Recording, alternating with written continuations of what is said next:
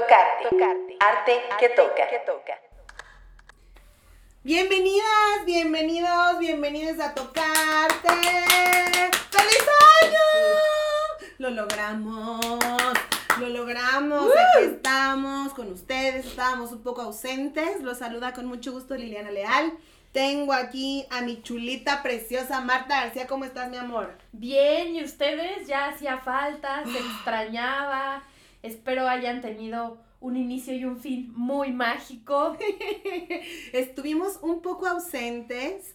eh, estábamos preparando lo que nos hacía falta para cerrar esta primera temporada de Tocarte Arte que toca. Y pues bueno, estamos hoy muy, pero muy, muy contentas porque estamos empezando el año grabando, porque estamos empezando el año con este proyecto y sobre todo porque lo vamos a empezar acompañadísimas de ustedes. Así es que gracias a todas las personas que nos han seguido escuchando en estos meses. Estábamos perdidas, pero ya nos encontramos. Y bueno, pues el día de hoy Ay, el día de hoy tenemos un tema, mis vidas, Santa Virgen del Remedio. El tema del día de hoy. ¿De qué tipo de arte vamos a hablar, Marta? Arte feminista, Lili. Hoy vamos a entrar con todas estas señoras hermosas, preciosas, divinas que se han convertido en nuestras gurús para tratar de entender, pues, cuál es nuestro papel en esta sociedad. Y como diría la excelente Vivir Quintana, y al sororo rugir del amor. Y al sororo rugir del amor vamos a empezar con este episodio titulado Mujeres Maravilla, precisamente porque vamos a hablar de estas mujeres que han hecho tanto y que han rescatado a tantas otras, ¿no? Y lo han hecho obviamente ah, desde su arte. Así es que, pues vámonos con la introducción, ¿qué les parece? Vamos a ver un poquito del tema que vamos a hablar. Les queremos platicar primero ahora sí que antes de entrar al show, ¿verdad? Que pues con el nacimiento de las sufragistas y junto con ellas la primera ola del feminismo, se voltea a ver la lucha de millones de mujeres en el mundo. Ahora y a partir de aquí, año con año, se están rompiendo barreras que traen a la mesa temas que aunque pues causan polémica, ¿verdad? Porque es, es cierto, son sin duda parte importantísima del ejercicio que es vivir en un mundo regido por hombres. Hablar de estos temas, la neta, no es fácil. No es nada, nada fácil. Dar voz a estas mujeres, a estas injusticias, a, a, a todos estos temas, es muy complicado. Afortunadamente, muchas artistas, existen muchas artistas que han encontrado en sus obras, en el arte, este espacio para simplemente dar voz a todas las mujeres, a las mujeres de ayer, a las mujeres de hoy y a las mujeres del futuro. Gracias de antemano a todas estas mujeres maravilla que pues nos han enseñado y nos han dejado tanto. Y que sin ellas hoy no seríamos quienes somos, ¿eh? Sí, definitivamente. Sí me pongo a pensar muchas veces, por ejemplo, este, en dónde estaría, si pudiera estar haciendo esto precisamente, ¿sabes? Tener un, un programa de radio en donde hable de temas que tengan que ver con mujeres, de no ser por el feminismo. No sé, eh, en si, si hubiera podido estudiar una carrera universitaria, no hubiera podido este, tener un trabajo mío, no podría tener una propiedad a mi nombre y mi nombre le pertenecería a mi esposo, ¿no? Entonces, por todo eso y muchas cosas más les agradecemos a todas ustedes todo lo que han hecho por nosotras. Y bueno, creo que una de las formas, no me dejarás mentir, Marta, este, en las que más, digamos, una, una, expre- una, perdón, perdón, una de las expresiones artísticas que más alcance y que más impacto tiene sin duda, pues es la música, ¿cierto? Cuando hablamos de música en el feminismo, yo siento que hablamos de, bueno, de música feminista, eh, pues estamos hablando primero de una lucha, ¿no? O sea, es, es, es, es arte político finalmente. Y pues tú las conoces a todas, cuéntanos. Pues mira, creo que lo que yo decía al principio, este, son canciones que me sé de memoria, recito dormida, me encantan, o sea, son, son tantas, tan distintas las canciones, pero a la vez todas se unen con un mismo mensaje, ¿no?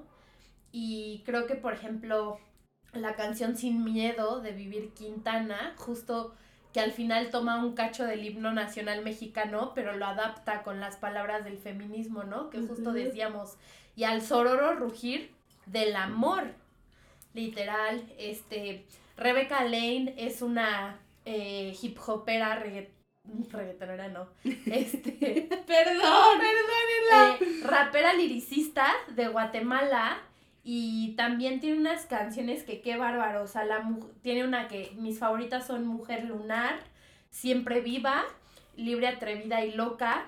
Y por ejemplo, en la de Mujer Lunar tiene un- unos cachos que, por ejemplo, empieza diciendo, ¿no? Eh, marcaron con rosado el color de mi rumbo, pero mamá a mí me gusta el morado.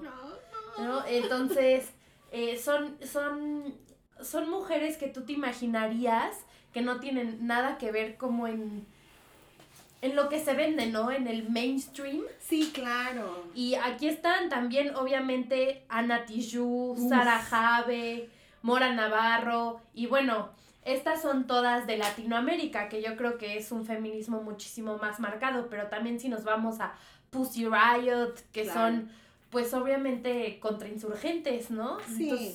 Y todo es a través de la música, que tú pensarías que es algo que puedes comercializar y que es súper mainstream, pero de pronto las escuchas acá diciendo, eh, pues toda esta lucha que nosotros encarnamos en las calles gritando y, y le puedes poner play a tu teléfono, ¿no? Y se, y se conecta, me parece algo súper mágico. Entonces, creo que si vamos a hablar de mujeres maravilla y de arte feminismo, eh, estas, estas que yo menciono, obviamente hay un millón, ¿no? Claro. Pero estas son eh, la canción de Cacerolazo, de Libres, Canción sin Miedo, este, Mujer Lunar, todas esas canciones tienen unas letras que, que te hacen chillar porque dices, sí soy, ahí estoy. El poder de la representación es lo que más me sorprende con estas artistas. La canción de Shock de Ana Tuyo, eh, hijo, me, o sea, me puede prender, poner el, vamos ahorita, vamos a romper todo lo que sea necesario, metafóricamente hablando, no se nos vayan a empezar a poner locos o locas de veras, pero, o sea, vamos a romper todo lo que sea necesario, no permitiremos más, más tu doctrina del shock, que ha sido así siempre, ¿no? Y lo que dices me parece muy importante resaltar, Radio Escuchas, el, el arte feminista en Latinoamérica es muy, muy diferente. Entender este movimiento en Latinoamérica es, se vive de una forma muy distinta como se vive en países, eh, pues, primermundistas, ¿verdad? Como lo hace en Estados Unidos o como se vive en cualquier lugar de Europa.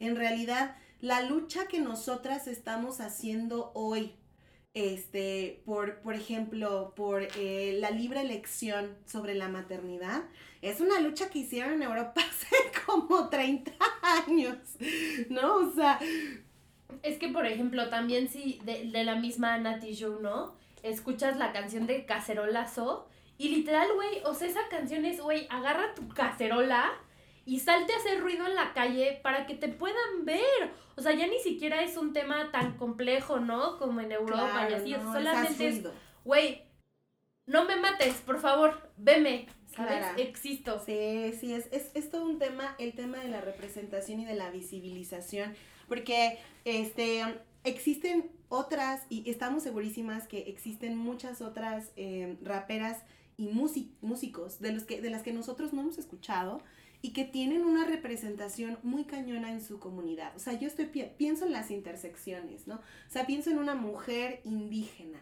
por ejemplo, que está siendo reprimida por todos lados y que puede encontrar en algún, y que se puede encontrar, ¿no? O sea, encontrar una manera de expresarse, de decir lo que quiere a través del arte. Es, no es que sea un arma, solamente es un, bueno, es que es blanca, ¿no? O sea, es, es un, es una, sí es una poderosísima arma, sí, pero no, Pero es desde fuera de el poder duro, ¿no? Claro, claro, es, es muy pacífica, aunque las palabras no siempre lo sean, ¿no? Aunque las palabras no siempre lo quieran. La música, pues por supuesto que no, no es el único, ¿verdad? De los espacios en los que se presenta el arte feminista. Eh, uno de mis espacios eh, favoritos, Marta, es las colectivas y es todo el arte que, bueno, todo el arte que surge en las manifestaciones. Les vamos a, vamos a tratar de entender una cosa. Cuando empiezan a surgir todas las manifestaciones este, a favor de los derechos de la mujer, de la igualdad, de la libre elección de la maternidad, ahora en México y en Latinoamérica en contra del feminicidio, etc.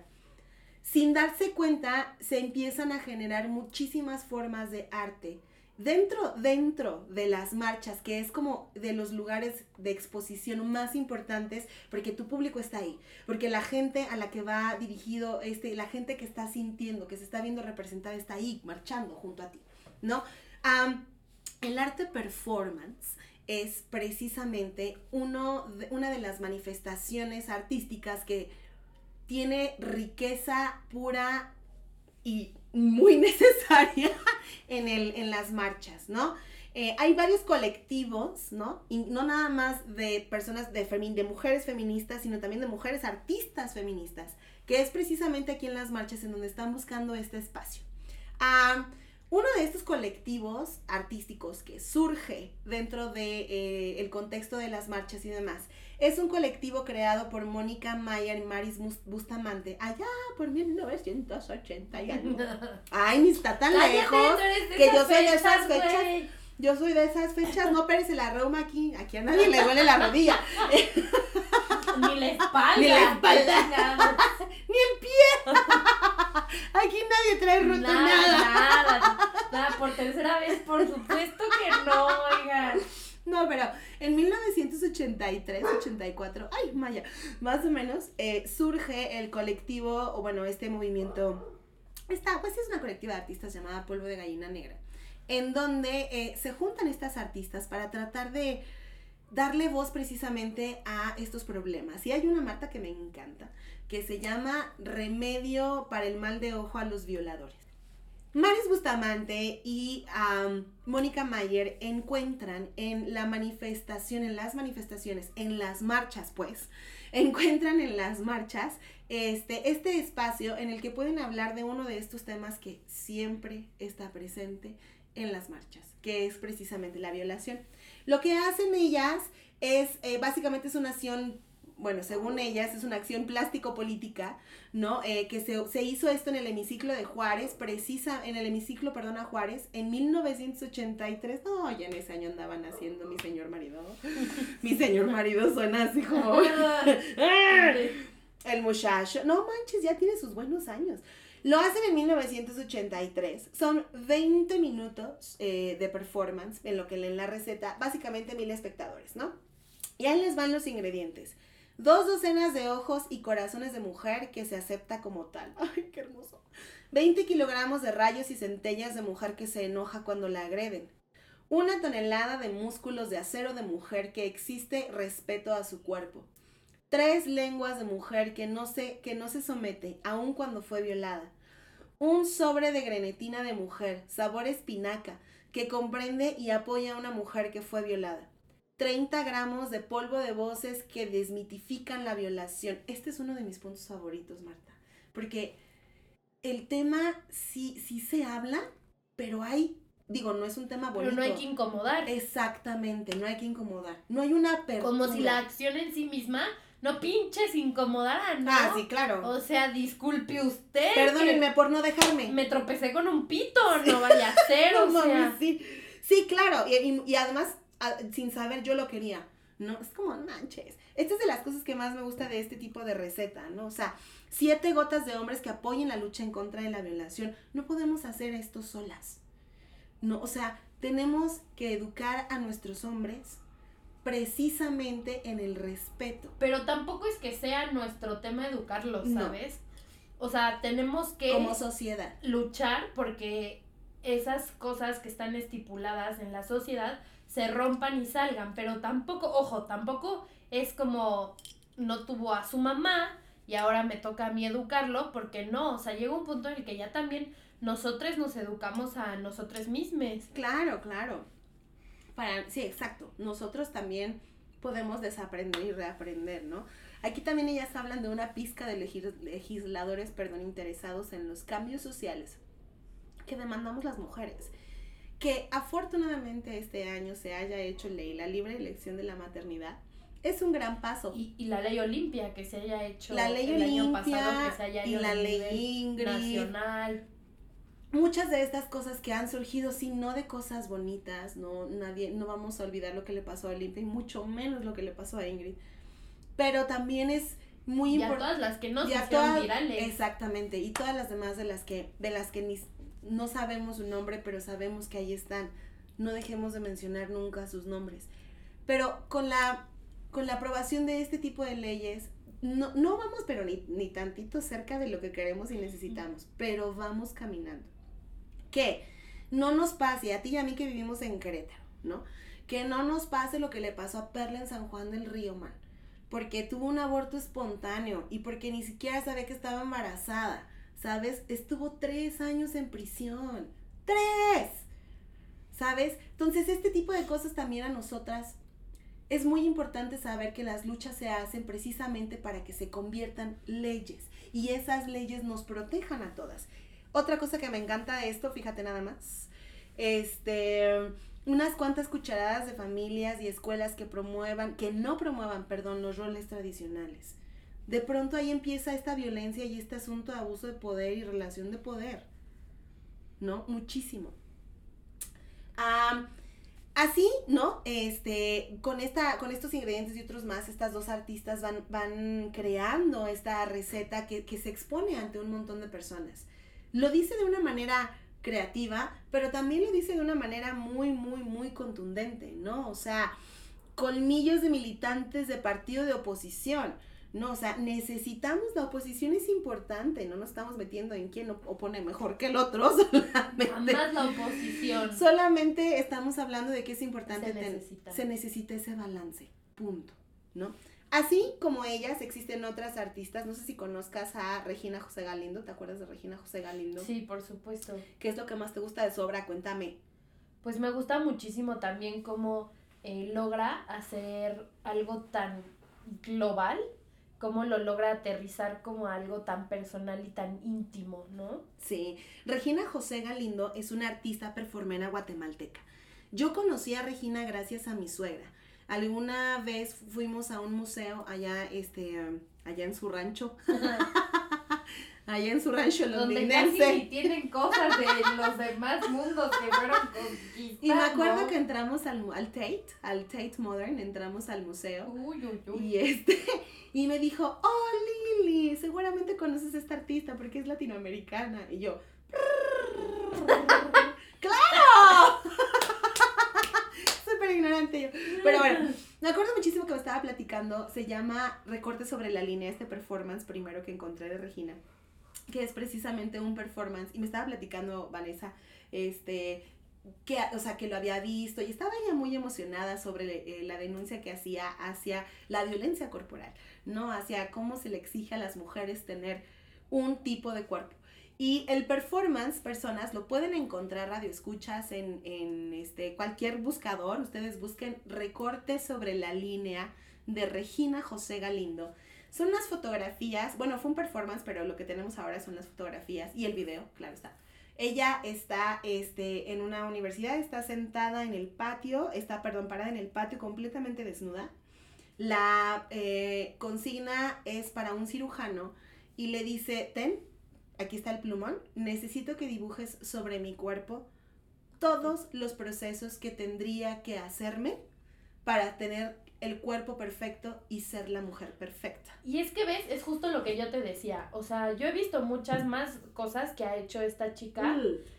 porque pues tiene muchas, ¿no? Pero por ejemplo, este performance en específico del que hablamos, yo apelo mucho a cómo lo hace íntimo, porque, a ver, algo global con lo que todas, todes, todos, inclusive me atrevería a decir, hemos lidiado, es con la inseguridad de nuestro cuerpo, de nuestra 100%. apariencia física.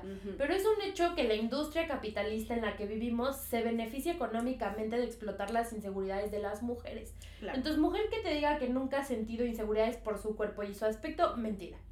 Entonces, eh, eso es algo muy global, ¿sabes? Sí, claro. y, y el tacto y la magia que ella tiene, que apela tanto y te llega tan fuerte, es lo personal e íntimo que lo hace en un espacio diseñado solamente para lo público. Sí, es, y además el cirujano, ¿no? O sea, el cirujano era de los mejores cirujanos de Venezuela.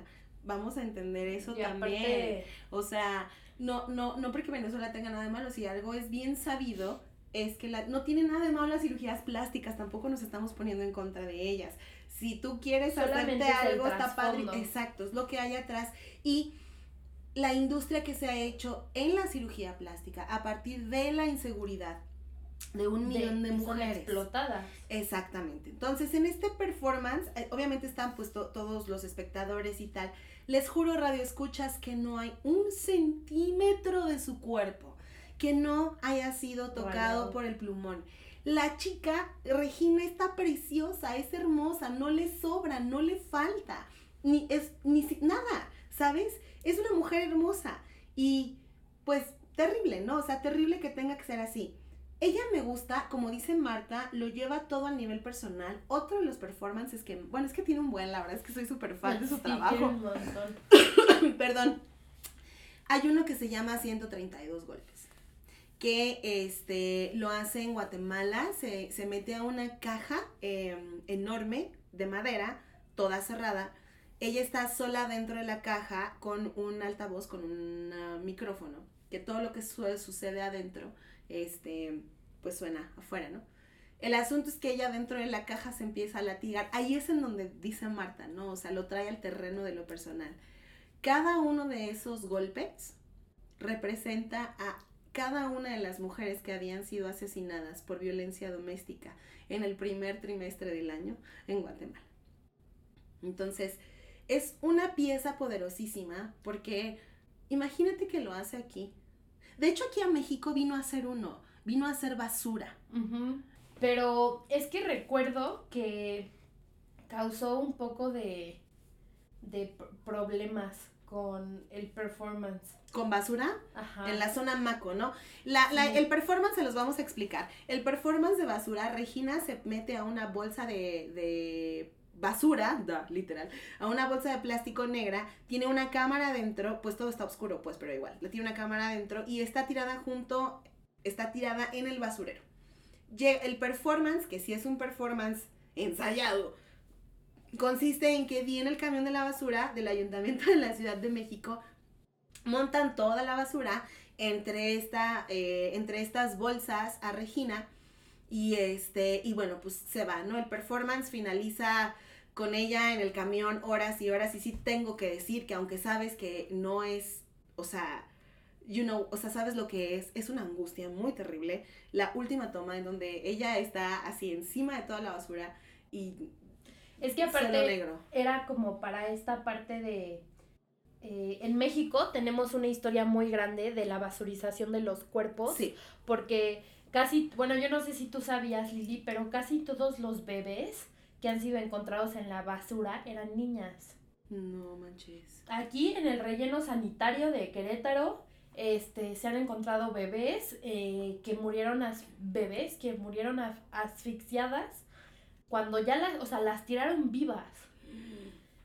Y entonces como que eh, eh, la o sea, el cuerpo, en, en- obviamente esto también escala a todo Latinoamérica, ¿no? Sí, claro. pero pues voy a hablar del escenario en el que me consta y que sé, pero pues ah, los cuerpos en México son o sea, basurizados, son totalmente desechables, ¿no? Y, y ella, o sea, ella explica que se, se movió de ese contexto y vino a, y vino a, a México a hacerlo porque aquí es donde neta la cantidad de mujeres que son muertas, eh, que son feminis, o sea, Sí, víctimas, de, de feminicidio, y aparecen en la basura, Sí. son estrepitosas, o sea, de verdad. Sí. Y, y han habido, hubo, aquí en Querétaro hubo el caso de una chava que inclusive decían, ¿no? Que la solución era poner más cámaras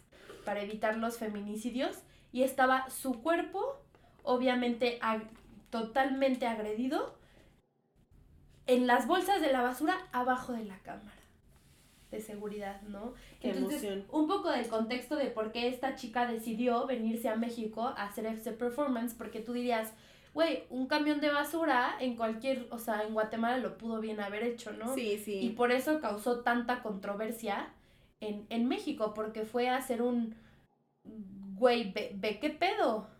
Es terrible, la verdad. Eh, sí, el, la razón por la que la vino a hacer, sí está muy cañón. Y sobre todo, ves las noticias y, y es eso, ¿no? Es como uno tras otro, tras otro, y es lo mismo, la situación es la misma. Fue encontrada en un baldío, en un basurero, aventada al relleno sanitario, etcétera, etcétera. Es una de las partes que más nos duele, pues, sobre nuestra historia, pero que es parte de nuestra historia, es lo que es, iris it es lo que hay además, y, y, y tener artistas como ella, que usen su cuerpo. El cuerpo es un tema tan importante también para el feminismo y para el arte feminista. Es que es el, como decía, eh, como lo aprendí en mis clases de género, ¿no? Mm. Con el excelente Nibardo Trejo, eh, pues, bueno, acuñando a Rita Segato, como dice, ¿no? O sea, es que la mujer es el primer territorio de conquista. Por supuesto. El cuerpo de la mujer es el primer territorio de conquista. Ojo, en la época de las guerras, La donde, donde se hacían violaciones masivas, era violabas a las mujeres para desmoralizar a los soldados, porque era su propiedad.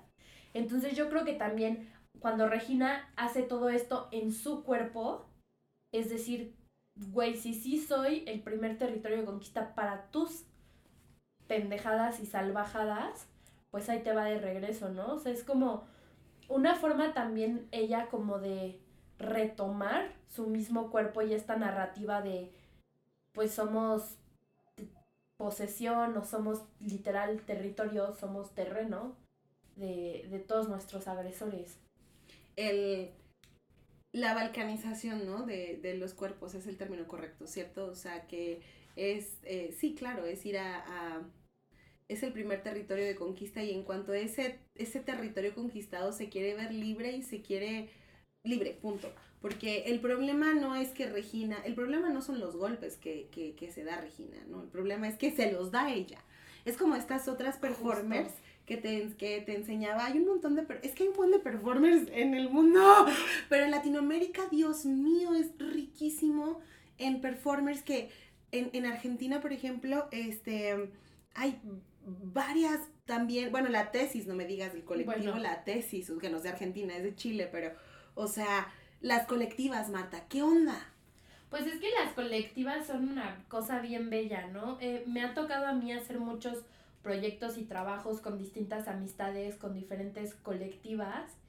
Y aunque obviamente tienen su lado polémico, es muy chido ver estas agrupaciones. Las colectivas son agrupaciones de mujeres que se definen como feministas de cualquier tipo de corriente de feminismo y pues empiezan como a ejercer resistencia en su ciudad, ¿no? Entonces son las que organizan las marchas, si va a haber algún performance, si va a haber algún, eh, algún tipo de ceremonia, si va a haber distintas cosas.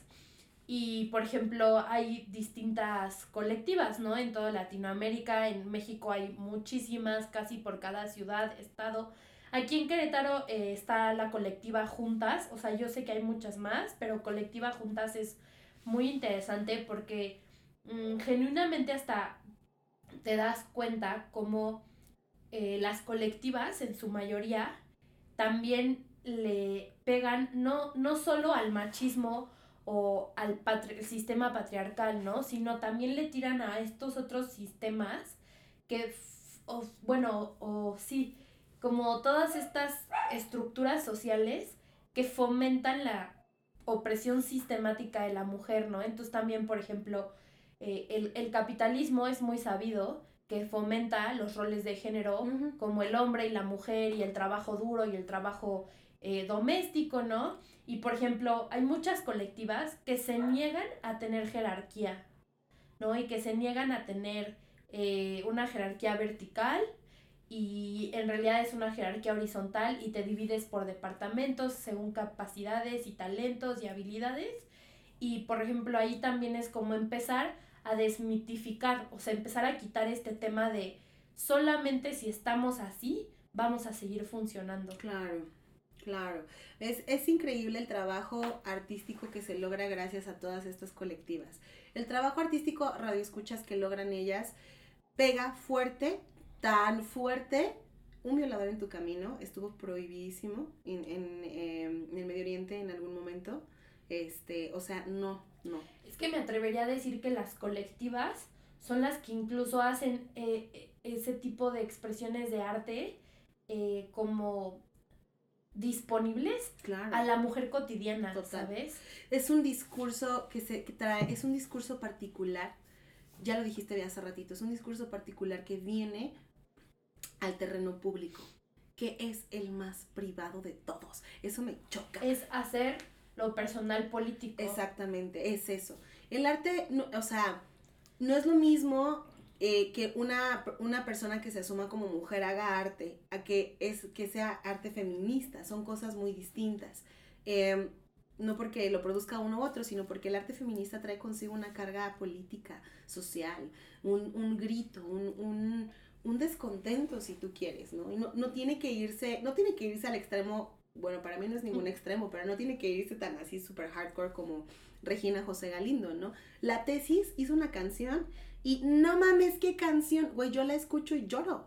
O sea, no, no puedo. Veo los videos, me acuerdo que cuando vi los videos la primera vez, o sea, era un, ¿sabes? O sea, era un sentimiento tan, tan terrible, no sé a qué punto me llegó, no, o sea, lo dijo todo. Pues es que sí, genuinamente es como dijo esta Carol Hanisch, que es la autora de la excelente frase, güey, literal, o sea, the personal is political, o sea, lo personal es político. Es político, sí. Literal, o sea, porque no solamente se trata de, de que lo hagas, o sea, es que basta de mujer de esconderte. Sí, exacto, exacto. ¿Por qué Mm. tienes, por qué tienes además que exigir? Lo público también es tuyo, güey, Sí. también es tu mundo, también es tu espacio. Y por qué, o sea, el, el, el pedo es por qué tenemos que exigir, güey, que no, que se nos respete. Retomar. No, o sea, ese es el, el asunto. Gracias a todas estas mujeres maravilla que con su arte y sus performances de verdad han logrado trascender barreras de todos tipos, porque es, es impresionante lo que, todo lo que las colectivas hacen, ¿no? Y no se queda ahí, güey. O no, sea, desde la toma de la CNDH, la intervención de los cuadros. ¿Qué onda con la intervención de los cuadros? Dios, es que ahí está, no nada más es grafitear un cuadro, personas, sí, le pusieron cuernos al padre, pues ya, ni que ustedes señores nunca lo hubieran... Padre, estoy haciendo comillas Sí, en o sea, aire, a- güey. al padre del cuadro, señor, dóname, pero, güey, o sea, es que no es el cuerno, güey, no es el Las pinche tachecitas. cuerno, ni tampoco es el pinche gote, ¿qué es, Marta? Pues es esta parte de darle en la madre, ahora sí, o en el padre, a todos los símbolos de la virilidad, de la masculinidad, de, de todos estos que se supone, güey, que, que lucharon por la libertad, por la exigencia, Por los derechos por- de las personas. para que todos estuviéramos bien. Y de pronto resulta ser que una mamá tiene que pasar meses, días, años diciendo, violaron a mi hija y nadie en la CNDH le quiere hacer caso. Y de pronto es, pues de qué me sirve que tengas un monumento, un cuadro, un emblema que según tú reconoce y afirma lo libre y representado que es el pueblo, si no me sirve de nada.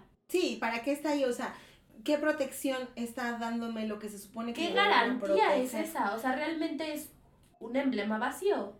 Completa y absolutamente carente de significado y, y, y, y, y de valor. No, completa y absolutamente. Así se escribe la historia. Realmente es eh, el, el lenguaje evoluciona, la gente evoluciona, el, el arte mismo va cambiando. Así se escribe la historia.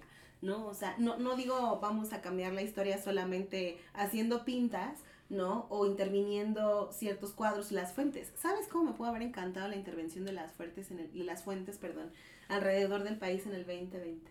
Dios bendito. Ha sido de mis intervenciones favoritas, tan simbólica, tan X y tan molesta. es que de eso se trata, de incomodar.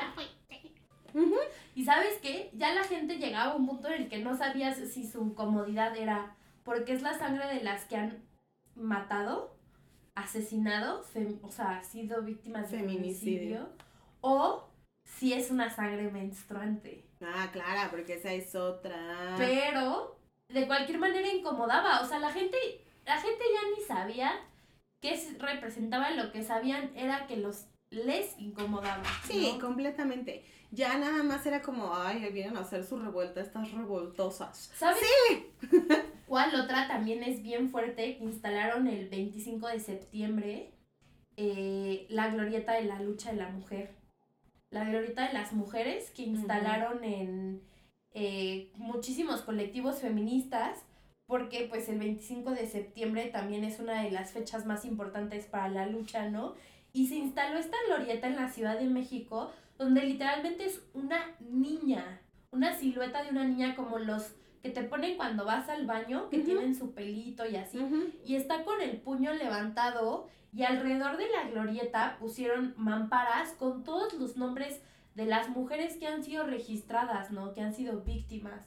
Entonces, y, y no sabes la cantidad de veces que quitaron esta glorieta, que obviamente elementos de la fuerza policial la desinstalaron, la rompieron, la quitaron y las mismas colectivas feministas se volvían a trepar, la volvían a poner y fue un tema global y se hizo viral y fue todo un... Y es, o sea, eso también fue un, un performance en sí mismo, ¿sabes? Un Ay, acto de arte. Justo eso te iba a decir, las vallas, güey. Las vallas que pusieron alrededor de Palacio Nacional esta última vez. Que fue como de, ah, ¿no quieres? Pues ahí te va doble, puto. No, o sea, como es, ah, me encanta que hayan dicho, oh, no, no me están quitando ningún lienzo, güey. No me estás quitando ni mergas. Pero aparte, si tu excusa es que somos agresivas, también lo sabemos hacer de manera pacífica. sí, claro. No, y los hombres no son, bueno, no, no voy no a nos entrar en ese vamos tema, pero... a dejar, dejar de ver, que nos dejen de ver de nuevo, Sí, ¿sabes? sí, exacto, porque donde, o sea, es lo que tú me des, yo lo convierto en arte. Y yo me acuerdo de todos los nombres de vallas y más vallas y más vallas. Y las proyecciones que había sobre Palacio Nacional, güey, o sea, ¿qué más vas a hacer? ¿No? Es, es, este es de las cosas que más me gusta de las manifestaciones, ese espacio que tiene la manifestación para abrirse a generar nuevos, nuevas expresiones artísticas, ¿sabes? Eh, Ay, ahora cualquiera puede hacer arte. Pues sí, Pues sí. Chinga. no necesito estar en un museo, yo soy arte, tú eres arte, ¿sabes? O sea, no necesito estar en un museo para poder expresar lo que yo quiero con mi cuerpo y con los medios artísticos que se me antojen. El cuerpo, este, el deber ser. Y pues ahora nos vamos a una de tus partes favoritas, madre, la literatura. Oye, la literatura es súper interesante. Bueno, a ti te gusta la poesía, a ti te encanta eh, Las novelas. las novelas y tal. Bueno, empieza tú y ahorita platicamos de la que, de la que conocemos tú y yo. Bueno, pues claramente son un montón, pero están las grandes teóricas de las que ya hemos mencionado muchísimas veces, que son Rita Segato, eh, Judith Butler, eh, Lidia Cacho, ¿no? Que son las grandes que ya hemos mencionado muchísimas veces en nuestros capítulos. Y por eso hoy quiero hablar de otras feministas. Eh, por ejemplo, eh, Lux Moreno es una chava que tiene un, un libro que se llama Gorda Va- Vanidosa. Hmm, Y es un, un, obviamente ella es escritora latinoamericana, también performera sobre la gordofobia, pero ella lo intersecciona justamente con el feminismo, ¿no? Y habla de, pues, un feminismo que, que también excluye por apariencia física, como, o sea, empieza a, a presentar estos debates de qué tan feminista puede ser si otra vez está cayendo en los mismos patrones de opresión que trata de romper, pero con distintas reglas. Tenemos también a eh, Sara Ahmed, Living a Feminist Life. Eh, Sara Ahmed es también una teórica que tiene muchos libros sobre distintas formas de vida, se podría decir entre comillas, alternativa, ¿no? Que sale del cis heteropatriarcado, la Sí, cis sí, sí. heteronorma. Eh, también tenemos a Vivek Shraya. Perdón si estoy pronunciando súper mal su nombre. Vivek Shraya es una chica trans, igual que su libro se llama I'm Afraid of Men. Oh, Y justamente eh, menciona todo esta parte de el feminismo como para ella fue una arma de empoderamiento, bueno, que me caga la palabra empoderamiento, pero cómo fue una forma de, de, como una arma más para ella, pero aparte una arma que no era literalmente pues una pistola con balas que, que hacía daño, ¿no? También tenemos a la hermosa, mágica, preciosa Virginia Despentes. Yo sé que es Virginia, Virginia, no sé pronunciar su nombre, por eso digo Virginia, que es la traducción castellana de su nombre. Eh, ella también tiene una novela que se llama Fóllame y tiene un libro más teórico que se llama La teoría King Kong, donde habla tal cual de la estructura feminista, pero Fóllame es una novela donde se ve el feminismo desde una historia muy bizarra de una sexoservidora y una estrella, bueno, una chica que hacía porno y cómo se vuelven asesinas seriales de sus perpetradores. Nice. Entonces es como llevar la teoría a un, a un nuevo escenario, ¿no? O sea, que no solo es como pura teoría, teoría, teoría. También tenemos, este, a, bueno, Chimamanda Adichie, que es de mis consentidas. Si les da flojera leer sus libros, pueden ver su TED Talk, que se llama Todos deberíamos de ser feministas, We should all be feminists. Es de las feministas que más se hizo famosa como en el social media y como en esta parte del mainstream, pero de verdad no saben qué joya de mujer. Ella este, es afrodescendiente y tiene un poder sus palabras donde explica cómo eh, de una manera muy fácil, o sea, es un, un TED Talk que le puedes poner, no sé, yo me imaginaba poniéndoselo a mis tías, ¿no? Que, Claro. que, que ella de forma muy cotidiana te explica, porque una niña cuando nace tiene que escoger baile y no puede escoger natación, o porque eh, tiene que escoger el vestido y no puede escoger los pantalones y son más cómodos para ella. Entonces todo este tipo de cosas, que son cosas que obviamente si eres hombre, nunca en tu vida las te viste enfrentado a este tipo de cosas. Y luego tenemos a Roxane Gay, que igual es una autora estadounidense que tiene un libro que se llama Bad Feminist y que justamente también desmitifica al feminismo, ¿no? Como the F word. Ay, esa es una de las Eh, cosas más Que, interesantes. que ella, Roxane Gay, en este libro de teoría te explica que no hay una manera adecuada de, fer- de ser feminista Mm.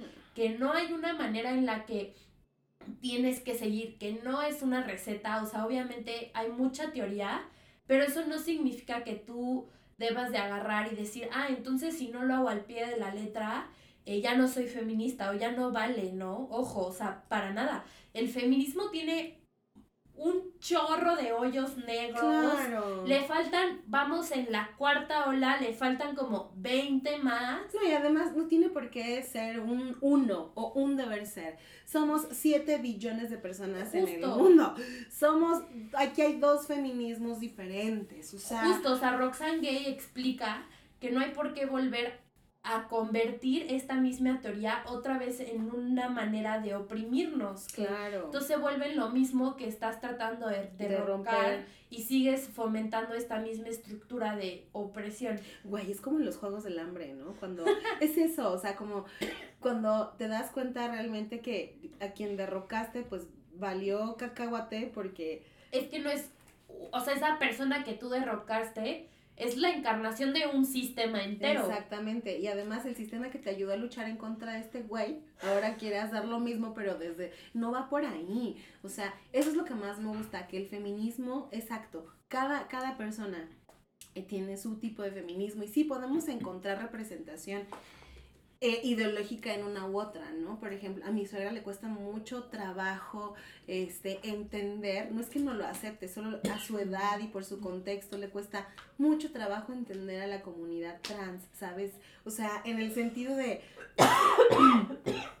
respeta, y, o sea, entiendo su discurso, pues, y entiendo por qué está perdidísima, porque a ella le tocó luchar por un espacio que ahora nosotras tenemos y le cuesta Asumimos, y le cuesta mucho trabajo entender que toda esa lucha de la que ella sí fue parte, güey, este, ahora en su cabeza la viene a representar un hombre, pero pues ese es, es hija de su tiempo en el aspecto de que no no termina de comprender que no es un hombre. no, que es una Y mujer que la trans. biología no marca Y que es mujer y que es exactamente, hombre. que, que ser hombre y ser mujer es un constructo social, punto, ¿no? Entonces, claro, mi, mi suegra creció en Inglaterra en los 60, güey, pura liberación, es que esa es otra, o sea, sabes, en su The contexto flower power. no hay necesidad de hacer una división, porque there is not such thing, no hay tal cosa en un inicio. Pero también ve su contexto. Y esa es lo que te digo, o sea, es, es su contexto. Por eso es tan importante, por eso en estas autoras que les platicamos, eh, me atreví a poner como de, de todos lados, ¿no? Y con todo tipo de contextos latinoamericanas, europeas, Medio Oriente. O sea, bueno, además de las que hemos hablado en nuestra poesía, Fa- Farina Roisin, Susana Chávez, ¡Ay, Sor Juana! Yolanda Segura, ¿sabes? O sea, todas esas son también súper feministas que obviamente no estoy repitiendo, Lidia Cacho, Judith Butler, Sí, Rita claro. Segato. Oye, ¿sabes quién más me encanta? Sí, yo creo que no se dio cuenta de que, de que iba a ser un icono feminista, Silvia Plath. Ah, sí. ¿Sabes? O sea, no, no, no siento que haya escrito su novela, no es, que- no es como, es como Frida Kahlo, ¿sabes? O sea, no hizo su, su obra diciendo voy a romper, no, solamente hizo su Sí, obra y punto. El asunto que a mí me late mucho en esta onda de arte feminista de Silvia Plath en La Campana de Cristal es su, o sea, cómo se cuestiona su papel en la sociedad, ¿no? O sea, todo este pedo que hay alrededor de, a huevo, te tienes que casar, porque le tienes que pertenecer a alguien. Y además, pues bueno, o sea, Bobby, ya sabes, ¿no? O sea, todo, todo lo, que, lo que va alrededor de la novela me parece súper interesante como en los 60 ¿no? Se considera una enfermedad mental no querer casarse ni tener hijos. Pero aparte es, es todo un tema, ¿no? Porque también creo que ya habíamos hablado antes de este libro en uno de nuestros capítulos. Sí, Y justo ahorita estaba yo pensando, por ejemplo, Simone de Beauvoir, claro. ¿no? Simone de Beauvoir es una de, otra vez, no sé si estoy pronunciando bien su nombre, pero nuestra amiga Simona, este, es muy chida, pero también, ¿qué onda con, estuvo casada, obviamente, con alguien que la golpeaba, el único amor que tuvo real en su vida, era lésbico y lo cual era prohibido y entonces ella era considerada como una defecio, como Bla, bla, bla. totalmente, ¿no? Descarrilada de la vida ¡Sucia! ¡Sucia y pura! Entonces, este, obviamente hay muchísimas feministas que si hoy las lees, dices, "Mua, ¿qué es este feminismo? No, No, no, pero fueron Pero sí son muy importantes. Por eso, obviamente, las que les platicamos ahorita, hay un millón más. Mm. Les platiqué las contemporáneas que yo creo eh, que, bueno, que en su mayoría son muy cercanas para mí. Pero también hay un millón más. O sea, está Simone de Beauvoir, está, eh, está también, ¿cómo se llama? Virginia Woolf, está Silvia Plath, Frida Kahlo, que ella no se consideraba feminista y ahorita, por el contexto que tenemos del feminismo, la consideramos como ubicamos. feminista, entonces... Es eso, ¿sabes? O sea, no es que vamos a, a- a hacer una pieza artística o a encontrarnos una pieza artística o el artista mismo decir voy a hacer esto feminista, sino que en un inicio no lo era y después se convierte, sí, porque la lucha va cambiando, ¿no? La, bueno, no, la lucha no cambia, la lucha va creciendo, es Es constante. que la lucha es, con- o sea, la, la lucha es siempre presente, sin embargo el movimiento no es fijo, ¿no? Claro, y, y, sigue lo- y los, a los logros, contextos. exacto, los logros que tenemos hoy. A mí mi suegra me dice mucho, Lili, tú, tú eres muy afortunada porque tienes la posibilidad de decidir qué hacer. Y sé que lo soy, y sé que un- otra mujer de mi edad en otro lugar de este país no tiene las mismas posibilidades para decidir sobre su vida como yo. ¿Sabes? O sea, también entiendo y comprendo perfectamente en dónde estoy parada. Y esa empatía, digo, no, no, pues no vivo ahí, no puedo hacer, no, no sé, no puedo hablar desde su contexto, pero sí te puedo decir que desde que me enfrenté al arte feminista, estas performeras me cambiaron la vida neta, güey. O sea, por favor revisen a Regina José Galindo, es, es mandatorio, no, ¡Tarea! es neta, Disculpe, maestra. Es, please revisen a Regina José Galindo. Es de verdad, todo su trabajo es tan impactante. Y no es la única. Yo sé que no te gusta, pero Yoko Ono también tiene. Yo, no, no, no, no somos super fans, pero en este momento voy a hablar más o menos bien de una de sus piezas. No, no de las que canta. No, es una pieza que se llama The Cut Piece, que es este, eh, bueno, el corte. Eh, ella se sienta en un museo, pone unas tijeras al lado y el público, si quiere o no, nadie les pide, nadie dice nada, ven las tijeras y van y le cortan este, cualquier pedazo de la tela a su vestido. El performance termina cuando un señor, ay, la verdad es que ese, esa escena me da, oh, así todo, oh, porque ella ya está muy incómoda, ¿sabes? O sea, tú ya ves que ella ya está muy incómoda. Em, eh, un señor le corta el tirante del bra y pues ya, ¿no? O sea, se va a caer todo y ahí ella ya decide terminar el, el performance. El cuerpo, Em, en la literatura, hoy en redes sociales, este, todas las ilustraciones. Gracias Instagram porque nos regalas, yo sé que no siempre, no todo es magnífico, pero ese espacio en el que muchas artistas han, muchas y muchos artistas han encontrado ese espacio para, con ilustraciones simples y sencillas, desmitificar y quitarle el tabú a las partes con el nombre que deben de tener todo el cuerpo femenino, güey. ¿Sí? O sea, mamas, ¿sabes? Vulva, vagina, ¿sí? O sea, clítoris, exacto, labios, ¿sabes? O sea, tan siquiera saberlas, güey. Sabes, sí, oiga, anatomía, o sea, ¿no? Los stickers. Dios mío, los stickers de las vulvas son hermosos, o sea, eh, el, el, todo lo que tiene que ver, he visto tanto arte que tenga, que, que está dedicado a la desmitificación de la salud sexual, del disfrute, la vida sexual, ¿sabes? O sea, hay N cantidad de infográficos hechos por artistas feministas que hablan sobre la masturbación uno a uno casi casi. Así que si usted cree que el arte feminista solamente es esa, que se ven en los museos y que mírame pero no me toques, debo decirle que hasta en sus Instagrams, en sus stickercitos que se manda con sus amigas, ahí está también. Es. Porque parte del feminismo tan importante como el movimiento social es esta parte de aterrizar lo personal, ¿no? Y hacer de, del individuo para afuera, ¿no? De la casa, del espacio doméstico para afuera. No al revés, que sea de copiar lo público, ¿no? Entonces, noticias, news, el arte feminista está en todos lados, les guste o no, es parte de la resistencia y la lucha. Y es parte de la resistencia que nos encanta hablar y tratar aquí. Y, y pues, ay, qué bonito episodio, oye, qué precioso. Muchas gracias, Marta, por, ay, me encanta cuando te pones así intensa, oye. Es que ustedes no la ven. Pero esta mujer es un espectáculo y aquí estoy toda embobada nomás viendo cómo se le sale el corazón. Muchas gracias a todas, todos, todos los que las personas que nos escucharon. Estamos a punto de cerrar nuestra primera temporada. Este es nuestro séptimo episodio. Nos quedan tres. Ay, Dios mío, Virgen Santa. Para cerrar esta primera temporada, casi ya tenemos poquito más de seis meses con ustedes. A todas las personas que nos han escuchado, gracias. No dejen de mandarnos sus, este, sus, em, bueno, sus comentarios, pero también tienen ideas, todas las ideas que quieran. ¿De qué quieren que hablemos en este espacio? ¿De qué artista, qué artistas les gustan? ¿Qué, hasta de reggaetón, ¿quieren reggaetón? Hablamos de reggaetón. Ah. ¿No les gusta algo que ¿No les gusta algo? Díganos. Y díganos. Les agradecemos muchísimo eh, este espacio. Y bueno, pues esto es Tocarte, Arte que Toca. Hasta la próxima. Gracias. Gracias.